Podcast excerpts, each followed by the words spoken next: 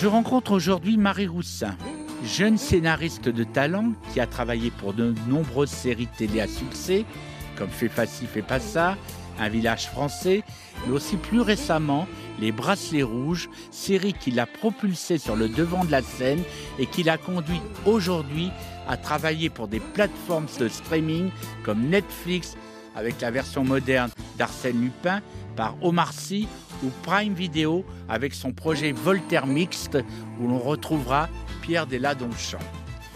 Comment son métier a-t-il évolué avec l'arrivée de ces plateformes? Comment cette petite fille qui écrivait tout le temps est-elle devenue cette scénariste reconnue? Nous allons en savoir plus sur Marie dans cet épisode.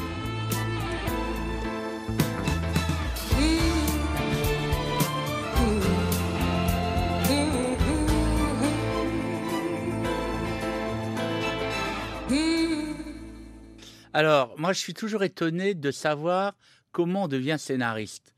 Est-ce qu'il y a une école? Est-ce qu'il y a des études? Est-ce qu'il y a euh, euh, une prédilection? Euh, Autant les autres métiers de, cinéma, chef opérateur, ingénieur du son, même producteur, on sent des, des filières. Mais là, c'est tellement subjectif de se dire j'ai du talent, je peux être scénariste. Alors, je pense que je. Dans mon cas, je pense que les histoires ont toujours existé. Euh, l'un. Je, pense qu'il y a eu un moment clé où j'ai pris conscience qu'il y avait quelque chose de particulier, c'est que j'ai longtemps cru que tout le monde écrivait et que la différence se faisait entre ceux qui osaient euh, le dire et les autres. Et, et après ceux éventuellement qui oseraient faire lire quelque chose et les autres. Mais pour moi, vraiment, tout le monde écrivait. Tout le monde a j'imaginais tout le monde avec un petit cahier ayant écrit des histoires comme moi en fait je l'ai fait euh, quand j'étais petite vraiment enfant. Et euh, donc ça c'est assez tard en fait que je découvre que mais non il y a des gens qui ont vraiment jamais écrit. C'est pas des menteurs c'est vraiment ils ont jamais mis sur le papier les histoires. Euh, et là je me suis dit bon il y a, a peut-être quand même quelque chose à creuser. Après moi, je suis arrivée au scénario par les séries télé, parce que j'ai. Et avant, avant de faire des séries télé, tu as fait des études littéraires, tu as fait la fac euh J'ai fait. Euh, moi, j'avais le profil bon élève. Euh, donc, j'ai fait un bac littéraire, mais j'adorais les maths. Donc, j'ai fait spécialité maths. je me suis retrouvée en école de commerce. parce que c'était un endroit bien pour les gens qui étaient bons élèves et qui ne savaient pas ce qu'ils voulaient faire plus tard. Et donc, euh, après deux ans de prépa, quatre ans d'école de commerce, où j'avais déjà essayé de faire un stage euh, dans une euh, chaîne de télé qui s'appelait Série Club, donc qui était déjà très axée série télé. Prémonitoire. Voilà. en fait, je me suis dit, bon, vraiment, là, je vais arriver à la fin de mes études, et ça fait six ans quand même que j'ai mon bac. Il est temps de savoir ce que je vais faire vraiment. Et, euh, et, là, je me suis dit, bon, euh, mon truc, c'est les séries télé, vraiment. Et c'était le, le, un format que j'aimais euh, regarder. J'avais une télé dans ma chambre à 12 ans. Donc, j'ai vraiment, j'étais téléphage. Mais les feuilletons de, de, de, de, ta, de ta jeunesse, de ton enfant, c'est quoi? C'est les, c'était beaucoup de séries américaines ah et, euh, et les séries françaises, mais alors euh, qui euh, c'était Hélène et les garçons et tout ça.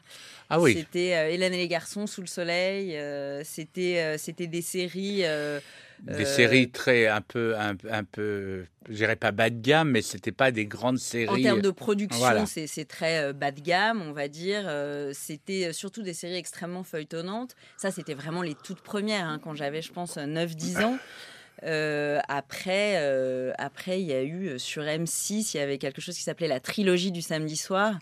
Et il y avait déjà X-Files à l'époque. Et j'ai vraiment regardé X-Files toute mon adolescence. Euh, ensuite, c'était Buffy contre les vampires. Euh, euh, il y avait Art Laker à vif, qui était une série australienne. Ça, c'était un peu plus tard. Il y avait les années coup de cœur. puis les années collège, qui était encore autre chose. Alors après l'école de commerce et se trouver un stage dans le cinéma, quelle a été ta, première écriture, ton premier épisode, ton premier... je, je pense que c'était. J'ai fait un stage chez Scarlett Productions et il y avait une série euh, qui était en développement à l'époque qui s'appelle Cœur Océan. Et, j'ai hum, dialogué à un moment. Un des scénaristes était absent et il restait euh, peut-être trois séquences à dialoguer. J'ai dialogué trois séquences. Euh, comme ça de cet épisode. Mais c'était vraiment. Mais comment c'est la productrice qui a dit Il faut quand même se dire, lever le doigt, moi je peux écrire le dialogue. Oui, il faut le faire. il y a un moment où il faut se jeter à l'eau, hein, de toute façon. Non, en fait, euh, j'avais dit, en fait, ce qui était quand j'ai commencé mon stage chez Scarlett Productions, à cause de mon diplôme d'école de, commerce, euh, on m'avait dit non, mais on a déjà une assistante de prod. J'avais dit non, non, moi je veux être à la lecture des textes. En fait, j'écrivais plein de scénettes depuis toujours, mais le scénario, l'objet scénario, je ne savais pas ce que c'était, je ne savais pas comment il était formaté, je ne savais pas comment on écrivait des didascalies par rapport au dialogue et tout genre de choses, les numéros de séquence, les intitulés de séquence, tout ça. Et donc j'ai dit, moi c'est ça qui m'intéresse, je peux faire des notes dessus, mais c'est les textes. Et donc, euh, j'étais longtemps à la lecture des textes. Et donc, parfois, je faisais des notes euh, sur des scènes précises. Et j'avais toujours dit, en effet. Euh, voilà. Et, là-dessus, j'ai, parce qu'en fait, il y a des écoles de scénario maintenant. La Fémis, En France, il y a la Fémis qui a ouvert un, département télé, et puis qui a toujours eu un département scénario dans, dans, le, dans sa formation ciné. Et il y a le Conservatoire d'écriture audiovisuelle, le CEA, à mmh. Paris, qui a une euh, formation euh, vraiment euh, purement scénario, ciné, télé. Et, mmh, j'avais entendu parler d'une formation de trois mois, qui était une formation qui aujourd'hui s'appelle le Grand Atelier Série, qui était une formation très spécifique sur l'écriture du 52 minutes. Et il se trouve que moi, c'était déjà le format que j'aimais, parce que j'ai regardé plein de sitcoms. Il y a Friends, évidemment, aussi, dans les années de mon adolescence, bien avant Sex and the City et tout ça. Euh, qui m'avait marqué, mais c'était pas du tout. Je savais que j'allais pas être à l'aise dans ce format-là. Donc moi, c'était vraiment le drama, 52 minutes. Euh. Alors ton éducation, elle est venue de la télévision et pas du cinéma, en fin de compte. Absolument. Mais est-ce que jeune fille ou quand tu étais euh, dans ton école de commerce, tu allais voir des films ou tu as, aussi une éducation de cinématographie ou seulement Très peu. Mes parents allaient beaucoup, beaucoup au théâtre. bah oui, on moi, sait je pourquoi. Restais, Parce que Marie, elle est, elle est la petite fille d'André Roussin, qui était un un des grands auteurs qui a été à l'Académie française, faut quand même le dire, et qui était un grand auteur euh, euh, des années 60, 50, 60, avec des, des œuvres euh, incroyables qui ont bousculé les, les mentalités, les œuvres, les œuvres de l'autruche où on, parle de, l'avortement à l'époque. Non, euh, l'homosexualité, c'est les, œufs de bah l'autruche. les œufs de l'autruche, c'est avec qui parle de l'homosexualité et la lorsque pièce qui paraît. et lorsque l'enfant paraît, la pièce qui parle. Mais il y a surtout une pièce le mari, la femme et la mort, l'aptitude. Euh, Nina, enfin c'est un grand grand auteur. Alors peut-être que malheureusement il n'a pas connu, euh, il n'a pas connu ton métier de scénariste. Mais donc le, théâtre, eh ben, comme tes parents allaient au théâtre tu Mes lisais parents allaient au théâtre, non. Moi, je, je lisais pas. Non, non, en fait, euh, c'est une histoire curieuse parce que euh, je lisais pas beaucoup de théâtre. Je lisais beaucoup, mais pas de théâtre. Euh, le théâtre, c'était le truc de mes parents. Euh, mon père a jamais nous a toujours euh, laissé très libre de venir lui poser des questions sur notre grand-père euh, le jour où on en aurait eu envie, mais je veux dire, il nous parlait pas tellement, il nous bassinait pas avec euh, l'œuvre de notre grand-père et tout ça. Je revois mon père ouvrant la porte de ma chambre et entendant les, séries, juste, il voyait même pas, mais il entendait les dialogues des séries que je regardais, il était atterré, je veux dire, quand il ouvrait et qu'en effet, je devais regarder L'année les garçons, il me disait, mais c'est pas possible, c'est, il était catastrophé. Après, voilà, c'est comme ça on allait on allait assez peu au cinéma en fait. Et donc moi ça a été la télé la télé la télé. Toute euh, mon éducation euh, ciné euh, je suis encore aujourd'hui en train de la rattraper hein. j'ai régulièrement un peu honte. Je ne dis rien on parle d'un grand film mais je l'ai pas vu d'un oui mais ce qui est très bien c'est qu'en même temps ton éducation et les, séries télé et tu es et tu as réalisé de quelque chose d'une façon beaucoup plus supérieure en écrivant ces séries. Alors donc après Scarlett où tu as fait l'écrivain clandestine ou les, la dialoguiste clandestine. Comment, à quel moment tu as fait confiance? Parce que moi, je pense que pour ce métier de scénariste, c'est la confiance. Il faut que quelqu'un te fasse confiance. Absolument. En fait, euh, juste après mon stage chez Scarlett, j'ai fait cette fameuse formation au CEA. Et là, j'ai dû écrire un projet de série. Euh, à l'époque, c'était une bible, c'est-à-dire qu'il n'y avait pas encore d'épisode euh, de scénario réellement, mais c'était un projet avec les descriptions des personnages, les conflits principaux, sur quoi allait reposer l'histoire et tout ça. Et euh, ce projet a intéressé plusieurs producteurs. C'est là que j'ai connu mon agent, qui m'a aiguillé vers tel tel producteur et, tout ça. Et elle, je pense, a eu a vu. En fait, je suis arrivée, disons, sur le marché euh, pile au bon moment, c'est-à-dire que c'était le moment où on passait justement de, du format 90 minutes au format 52 minutes. De la télévision un peu classique à quelque chose d'un peu plus, euh, voilà. Euh, un peu plus moderne, un peu plus à l'américaine. Voilà comme 10% aujourd'hui, on est dans du 52 minutes. Et en fait, avant, c'était des sortes de téléfilms. Mmh, et, pour le coup, j'avais une vraie culture télé. Et à ce moment-là, ça, c'était précieux, je pense. Donc, euh, je devenais intéressante pour ça. C'est-à-dire que je connaissais beaucoup, beaucoup, beaucoup de séries que plein de gens n'avaient pas vues. Et donc, j'avais plein de références. Et, et voilà. Et après, je sais que mon agent, en fait, au début, elle m'a beaucoup vendu euh, sur mon diplôme d'école de commerce parce que on est en France et qu'on a quand même cette espèce de folie avec les diplômes, euh, ce qui fait que ça rassure tout le monde. Et euh, le diplôme de l'ESSEC, ça marche. En fait, elle me vendait, je pense, au producteur comme une fille qui n'était pas l'artiste avec le pinceau noué dans les cheveux, mais qui avait les pieds sur terre, qui allait être capable de comprendre des enjeux de production, de savoir que si un texte il doit être rendu à telle date, il faut qu'il soit rendu à telle date. Euh, que si on peut pas avoir une poursuite d'hélicoptère parce que ça coûte trop cher, euh, j'allais être capable de penser autrement. Et en fait, je, je pense que c'est passé là-dessus, ce qui est absurde parce qu'évidemment ça voulait rien dire de, de, mes capacités d'auteur mais de toute façon ça il n'y a jamais rien qui peut le dire avant avant qu'on lise des textes et tu es passé par le par une série qui est le village français qui est quand même une série qui a permis beaucoup beaucoup à beaucoup d'auteurs de, de, de s'affirmer. Il y a quand on voit le les, les, les castings ou les, les, les génériques on se dit mais tous ceux qui ont, des responsabilités maintenant dans, dans, les séries viennent du village français. Bah Et c'était compliqué d'intégrer cette équipe du village français? Bah, Je suis très redevable à Frédéric Crivin parce qu'évidemment, euh, euh, tout en travaillant euh, sur cette série, on apprenait, mais alors énormément. Donc, il a, c'était un vivier de, d'auteurs en devenir.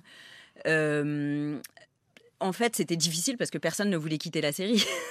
Ah moi, je suis arrivée sur une saison 5 euh, sur 7, donc j'ai fait les trois dernières. C'est la saison 10% que tu feras, saison 5 Donc, euh, sur un village français, il y avait déjà eu quatre saisons et moi, je, connaissais certains des auteurs et je les entendais toujours parler de tout ce qu'ils apprenaient sur cette série en travaillant avec Frédéric.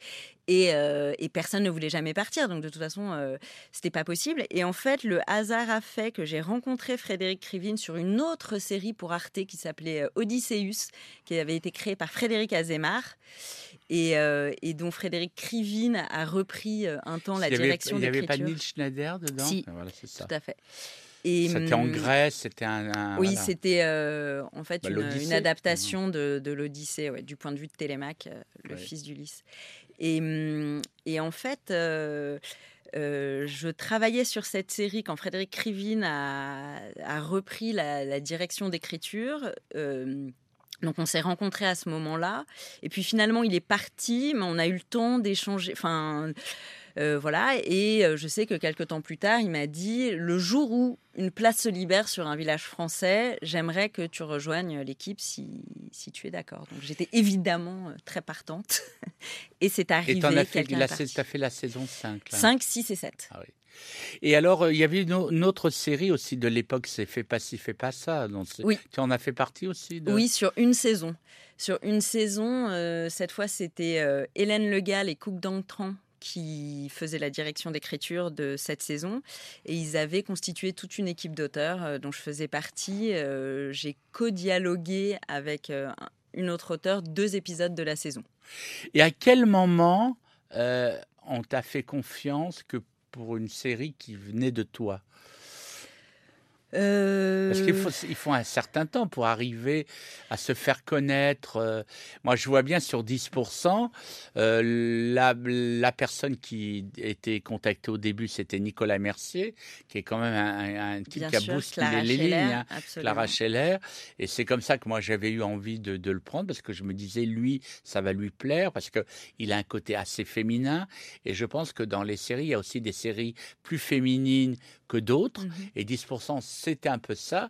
Et qu'ensuite, bon, et pour des raisons personnelles, euh, il n'a pas continué. Mais c'était lui au début et c'est lui qui nous m'a présenté tous ces gens qui, que je ne connaissais pas. Moi, j'en étais resté presque à Dabadi mmh et, et, et, à Francis Weber mmh et, et, à des gens qui. Je veux dire que c'est vrai que il y, a, y a, ces séries ont permis à, à, plein de, de, de, jeunes auteurs d'éclore.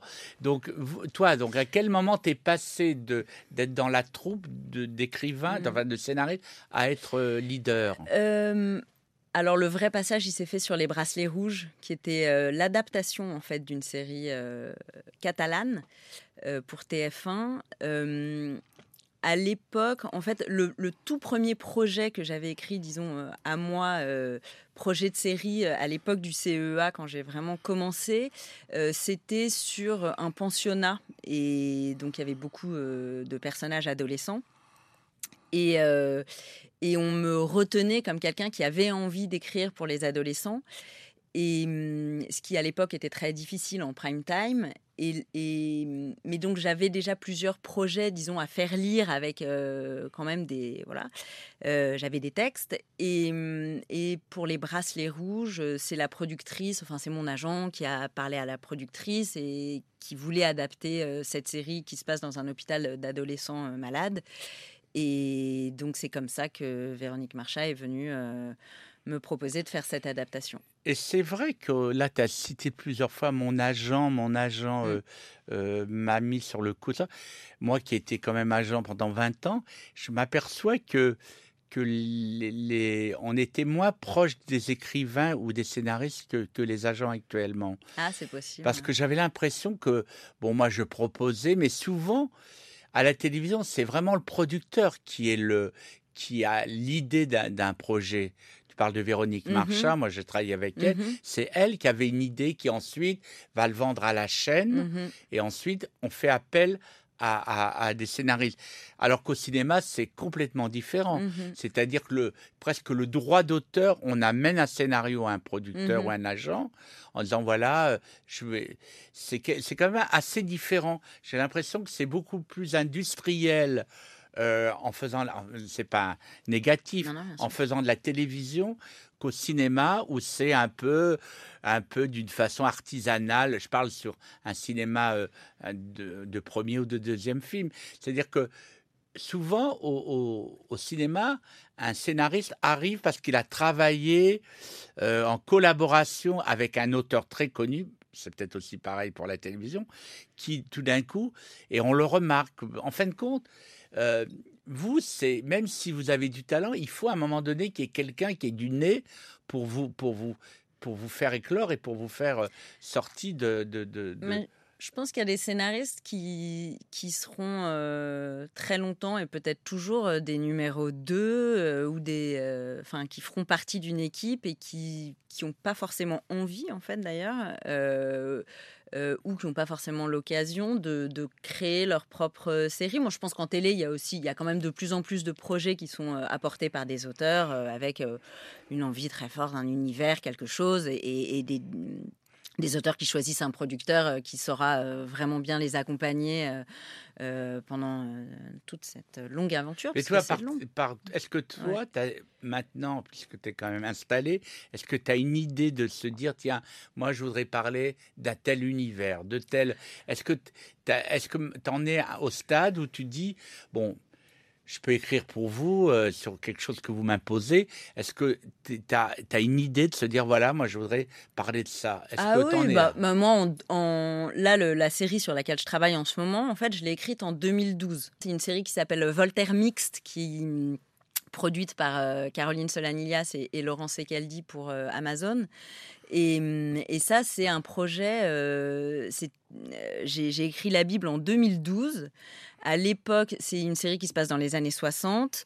À l'époque, les chaînes avaient déjà des projets euh, dans les années 60 euh, dans les tuyaux et ça intéressait personne. Et, euh, on s'est toujours dit, on la ressortira plus tard. Et, on l'a ressorti. Et, ça, je pense que c'est un test qui trompe pas. Quand on... J'avais écrit un pilote à l'époque parce que j'avais eu l'aide du CNC. Et donc j'avais écrit le pilote de, de, cette série, dialogué, et, hum, et des années plus tard, on s'est dit, on va peut-être, euh, maintenant qu'il y a les nouvelles plateformes, on va peut-être le faire lire. Euh, et, on l'a fait lire à Amazon, euh, qui était intéressé. Et, je pense que quand on relit un texte qu'on a écrit plusieurs années auparavant et que ça nous excite toujours autant, c'est plutôt bon signe. Et donc, on, est parti comme ça. Donc, ça, euh, c'est une des idées que j'ai eues. Euh. Après, moi, j'ai pas 36 idées par jour, mais généralement, quand j'en ai une, voilà, 2012, bon, ben, on est en 2020, on doit tourner le mois prochain. ça met le temps qu'il faut, mais, on y arrive. Quoi. 10%, euh, puisque c'est autour de 10%, on a mis 7 ans pour le, pour le faire. Hein, et qu'au début, ça s'appelait 10 avenue, 18 avenue Georges V, parce que bis, c'est un itinéraire, c'est ce qui se passe dans, dans les dans les pas sur les, autoroutes, mais les petites routes, eh bien, euh, on a mis euh, sept ans entre les gens qui disent. Parce que là, toi aussi, tu es confronté aux décideurs qui, quelquefois, disent des choses euh, intéressantes et des fois des choses idiotes. hein, En disant, oui, mais par exemple, 10%, on a dit, attention, 10%, c'était pas sur France Télé. Hein. On nous a dit, oui, mais ça n'intéresse que, que, les, que les nantis, c'est une série urbaine, la France profonde ne va pas s'identifier on a entendu ça.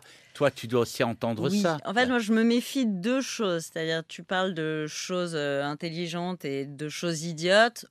Si on veut positiver et on se dit qu'on a même plein de choses intelligentes qu'on entend, y a, il reste quand même un danger, même quand ce sont des choses intelligentes, c'est que ce soit plus la série qu'on voulait faire au départ. Et ça, je pense que c'est un, un grand danger alors que les notes qu'on peut recevoir ne sont pas bêtes du tout pour le coup, mais c'est juste, oui, mais là, ce que tu me proposes, c'est en fait une autre série.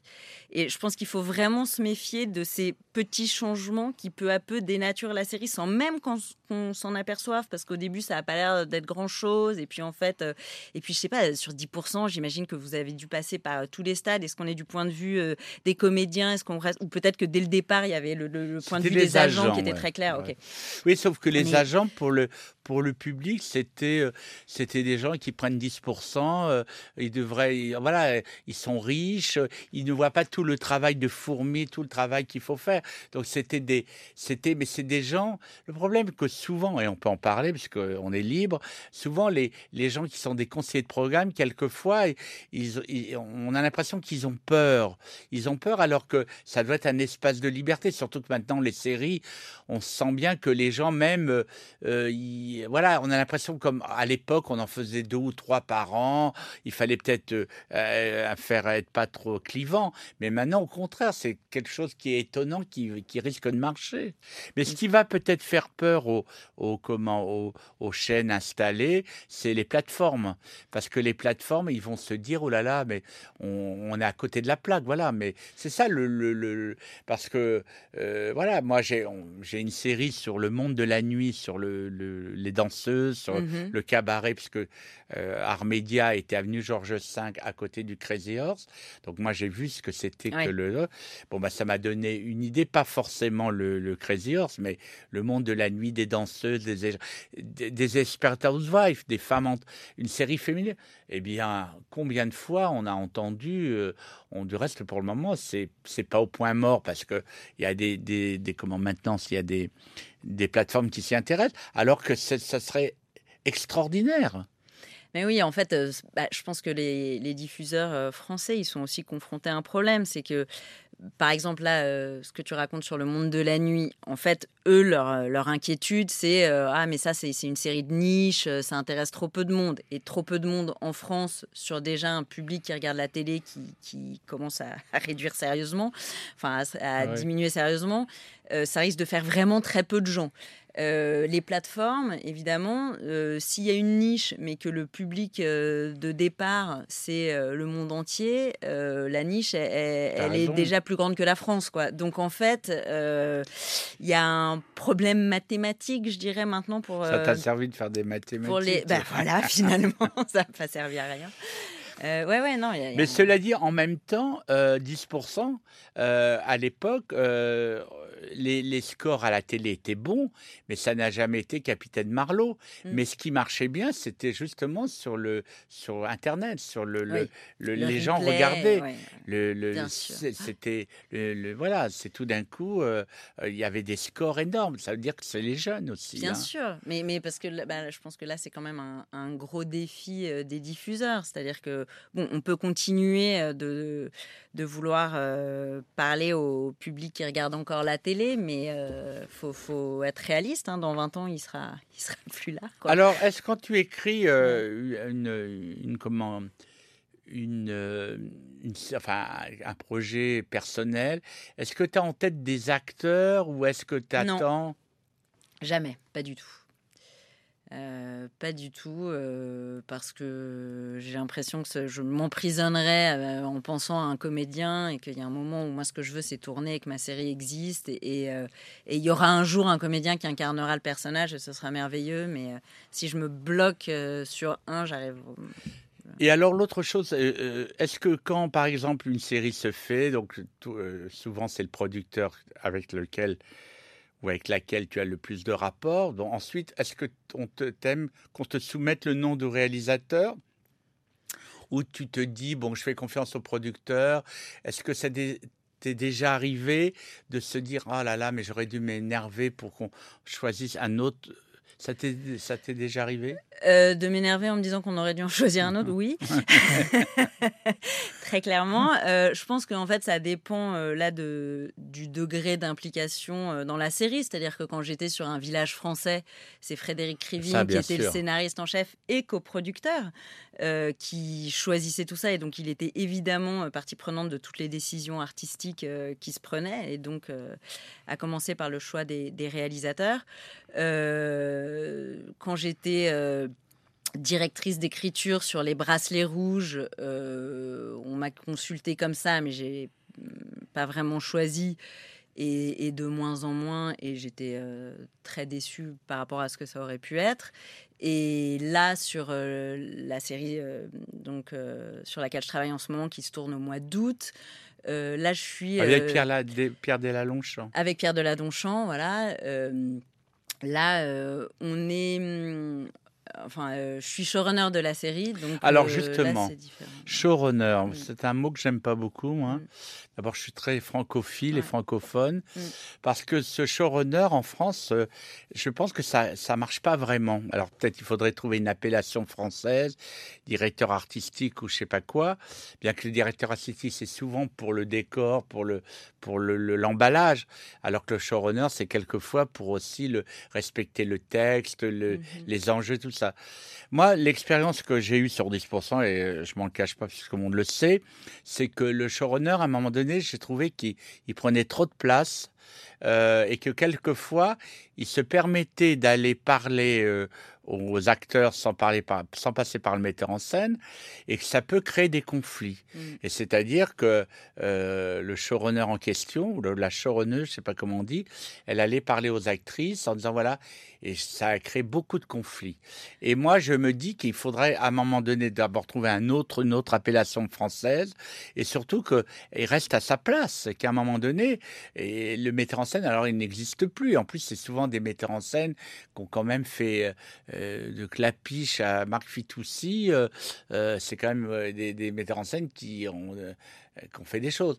Comment tu vois ça? Mais alors, moi, je suis pas d'accord. C'est-à-dire que, bon, moi, j'ai fait aussi une partie de mes études aux États-Unis après. Donc, c'est de là, évidemment, que vient le système de showrunner. En fait, euh, à la télé hum, américaine, la question s'est jamais posée. Les séries, elles viennent de la radio et non pas du cinéma, en mm. fait. Bah, au début, c'est vraiment les feuilletons Doris radio. Day, tout ça, elle faisait des... Donc, le scénariste a la main sur toutes les histoires et tout ce qui va se passer pour tous les personnages. Et c'est resté comme ça, et peu à peu, on a ajouté l'image, et c'est devenu plus séduisant pour le spectateur. Et, voilà, mais c'est toujours le scénariste qui est resté mettre à bord des histoires, parce que lui savait bien avant tout le monde ce qui allait se passer, les destins des personnages et tout ça.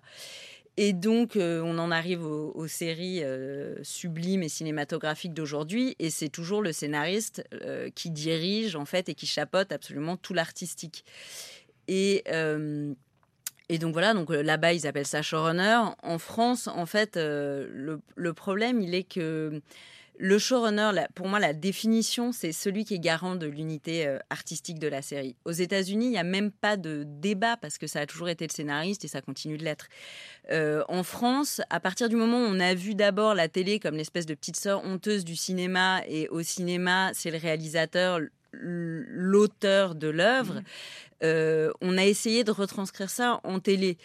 sauf qu'un réalisateur de série, quand il y a des séries de 12 épisodes par an, euh, c'est pas lui qui sait ce qui va se passer, c'est pas lui qui maîtrise. Et parfois, on, demande on lui demande de réaliser un épisode, il sait même pas ce qui va se passer dans les épisodes d'après, c'est pas lui qui va les réaliser.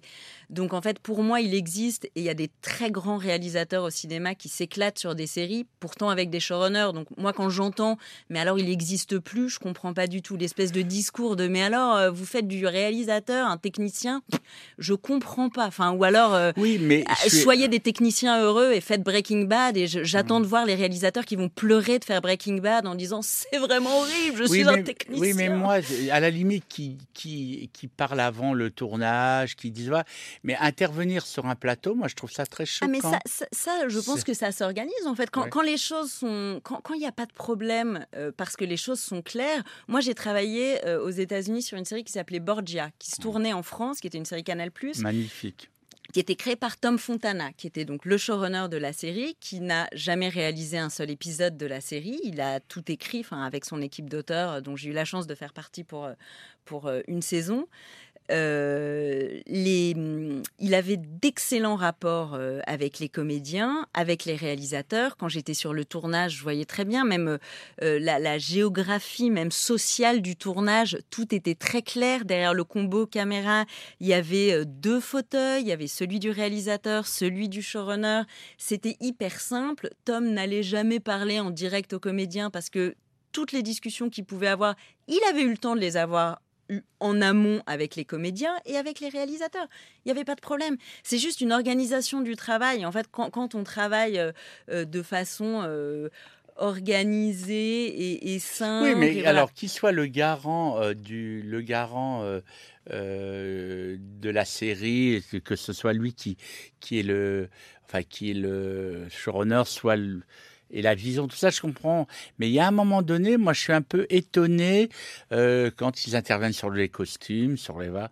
Je trouve que c'est pas ça, ça, ça crée des problèmes. Hein. Enfin. Mais pour moi, c'est vraiment la, la, définition. Euh, c'est, je le, enfin, pour moi, une bonne série, elle se fait quand la personne qui maîtrise toute la vision de la série, euh, justement, peut s'assurer que cette vision-là est bien déclinée jusqu'au détail des costumes, des accessoires, euh, des décors et tout ça. Et donc. Euh, Alors, est-ce que toi, tu as le.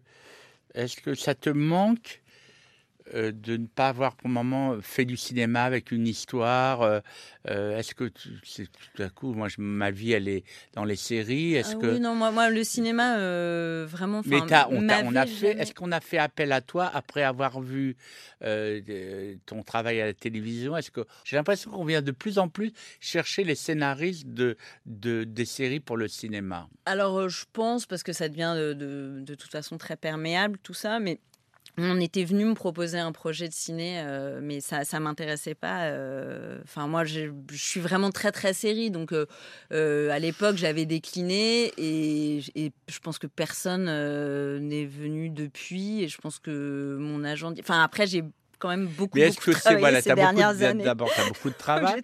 et est-ce que voilà, est-ce qu'à un moment donné, si on t'appelle pour un film, on ne sait pas sûr que ça se fasse, tu peux passer du temps euh, en, en, attendant les réponses. Pendant ce temps-là, tu peux rater euh, un travail de série euh, qui, dans lequel tu, es à l'aise? Oh, je pense que ce serait, je ne sais pas si quand ma série s'arrêtera et, j'espère déjà que le tournage aura lieu et donc qu'elle commencera. Mais euh, le jour où, tout ça euh, s'arrête, euh, si je suis pas embarquée sur un nouveau projet de série tout de suite, pourquoi pas réfléchir à, à travailler pour un film. Mais en fait, aujourd'hui, le cinéma m'intéresserait pour une raison, c'est que je n'ai depuis le début que travaillé sur des histoires dont sur les, enfin, il n'y avait pas de fin encore. Et moi, c'est ce qui m'éclate, c'est ce qui m'éclate en série, c'est euh, le fait qu'il n'y a pas de fin, puisqu'on explore des dimensions humaines, euh, et c'est ça la série, et c'est pas raconter une histoire avec un début et une fin. Euh, tout d'un coup, l'idée d'avoir une fin, ça me semble des vacances, quoi. C'est-à-dire me dire un jour, oh, je pourrais n'avoir que 120 pages ou 90 pages de scénario et tout est là, c'est-à-dire que tous les problèmes et donc les, toutes les solutions, elles se trouvent dans ce nombre de pages-là, juste là, ça me semble des vacances comparé à euh, huit épisodes, sachant qu'il faut avoir les huit prochains en tête et que s'il y a une séquence dans l'épisode 5 de la première saison qui dit ça, euh, ça nous bloque pour la saison 2 à ce niveau-là. Enfin, en gros, ça me semblerait des vacances, là, j'ai Alors, lorsqu'on écrit une série, euh, est-ce que, et que vous êtes euh, plusieurs euh, scénaristes à écrire la série. Est-ce que vous travaillez ensemble ou chacun de son côté et à, un moment donné, les gens se rencontrent pour dire voilà, ça avance comme ça Comment ça se passe? Je pense que chaque série met en place en fait son système d'écriture. moi, j'aime bosser vraiment de la façon la plus collaborative possible. Donc, j'ai une équipe d'auteurs avec moi à peu près tout le temps. C'est des ateliers, euh, on est tout le temps ensemble. Ça veut dire que tu n'es pas un travail solitaire alors? Euh, en série, non, non, mais moi je considère que c'est pas un travail solitaire. En fait, les, seuls moments où on repart chacun de notre côté, c'est vraiment au moment où on passe au dialogue des épisodes. Et donc là, juste pour dialoguer, mais sachant qu'on a établi toute la structure de tous les épisodes tous ensemble, euh, au moment de dialoguer, chacun repart chez soi. Euh, pour écrire les dialogues. Alors Marie, euh, moi lorsque j'étais agent, il y avait euh, pour l'écriture, il y avait donc le synopsis, ensuite il y avait le le comment le séquencier, le séquencier, et après il y avait le séquencier dialogué, enfin le scénario. Mm. Et c'était alors il y avait à chaque étape on a on touchait quelque quelque chose et tout ça. Mm-hmm. J'ai l'impression que maintenant tout est bousculé. Hein je pense qu'on n'a plus vraiment le temps de passer euh, par ces trois étapes, en tout cas euh, en série télé. Euh, aujourd'hui, je trouve qu'il y a un piège dans les synopsis qui peuvent être très littéraires et cacher les problèmes. On a l'impression de lire un petit roman qui nous raconte un épisode, mais c'est très littéraire. Euh, et il faut être plus technique. Donc je pense qu'aujourd'hui, il y a plutôt quelque chose qui se dessine, euh, qui est une forme hybride entre le synopsis et déjà le séquencier, qui est pour le coup le, découpage euh, décor après décor et donc séquence après séquence. je pense qu'il y a un document, une seule étape en fait qui, fusionne ces deux-là et ensuite évidemment les dialogues. Et alors, est-ce que on peut très bien construire et pas dialoguer? Souvent, on dit lui, il est bien pour la construction, elle, elle est bien pour les dialogues. Toi, tu te sens mieux dans la construction dans les dialogues? Euh, je sais pas. Je, moi, j'aime beaucoup les deux. je suis euh, euh, à l'aise avec les deux. Je prends plus de plaisir à dialoguer euh, qu'à construire. C'est souvent beaucoup de souffrance de construire. Après, c'est une satisfaction immense quand j'ai mon séquencier, tout le déroulé de mon épisode et, je vois vraiment sa structure, euh, ça me plaît. Mais euh, je le fais plus dans la souffrance que les dialogues. après, je pense que on continue toujours de progresser vraiment et les dialogues, c'est un des points faibles, je pense, en France, vraiment. c'est très très difficile de bien dialoguer et ça s'apprend. Et, euh, et, ça aussi, le, fait qu'on passe plus vite au dialogue aujourd'hui en télé euh, et qu'on demande euh, plus rapidement des dialogues plutôt qu'à une époque où il fallait écrire les synopsis de six épisodes avant de vaguement passer peut-être un jour au séquencier et peut-être un jour au dialogue, et que le projet s'arrêtait avant même qu'un scénariste ait pu écrire une ligne de dialogue, évidemment, ça crée quelque chose qui fait que les, scénaristes ne pouvaient pas s'entraîner. En fait, aujourd'hui, on bosse beaucoup plus, on écrit beaucoup plus de dialogues.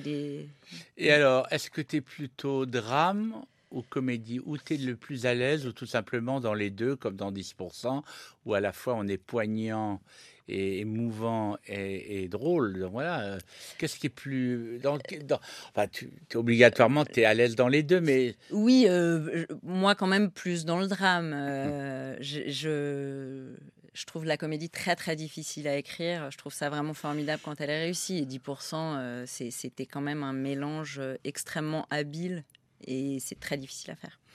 Mais pour les dialogues, tu peux te replonger dans l'œuvre de ton grand-père quand même. C'était un grand dialoguiste parce que souvent les gens de théâtre, c'est les dialogues. Hein. Quelquefois, les situations peuvent être très simples, mais les dialogues, les, voilà, et quelquefois. Euh, il faut replonger un peu le, dans ce théâtre des années 60 que j'adore, moi. Voilà, c'est tout pour aujourd'hui et j'espère que vous avez apprécié. Se retrouve très bientôt pour un nouvel épisode, mais aussi pour la suite des aventures de vos agents préférés dans la saison 4 de 10%. À très vite.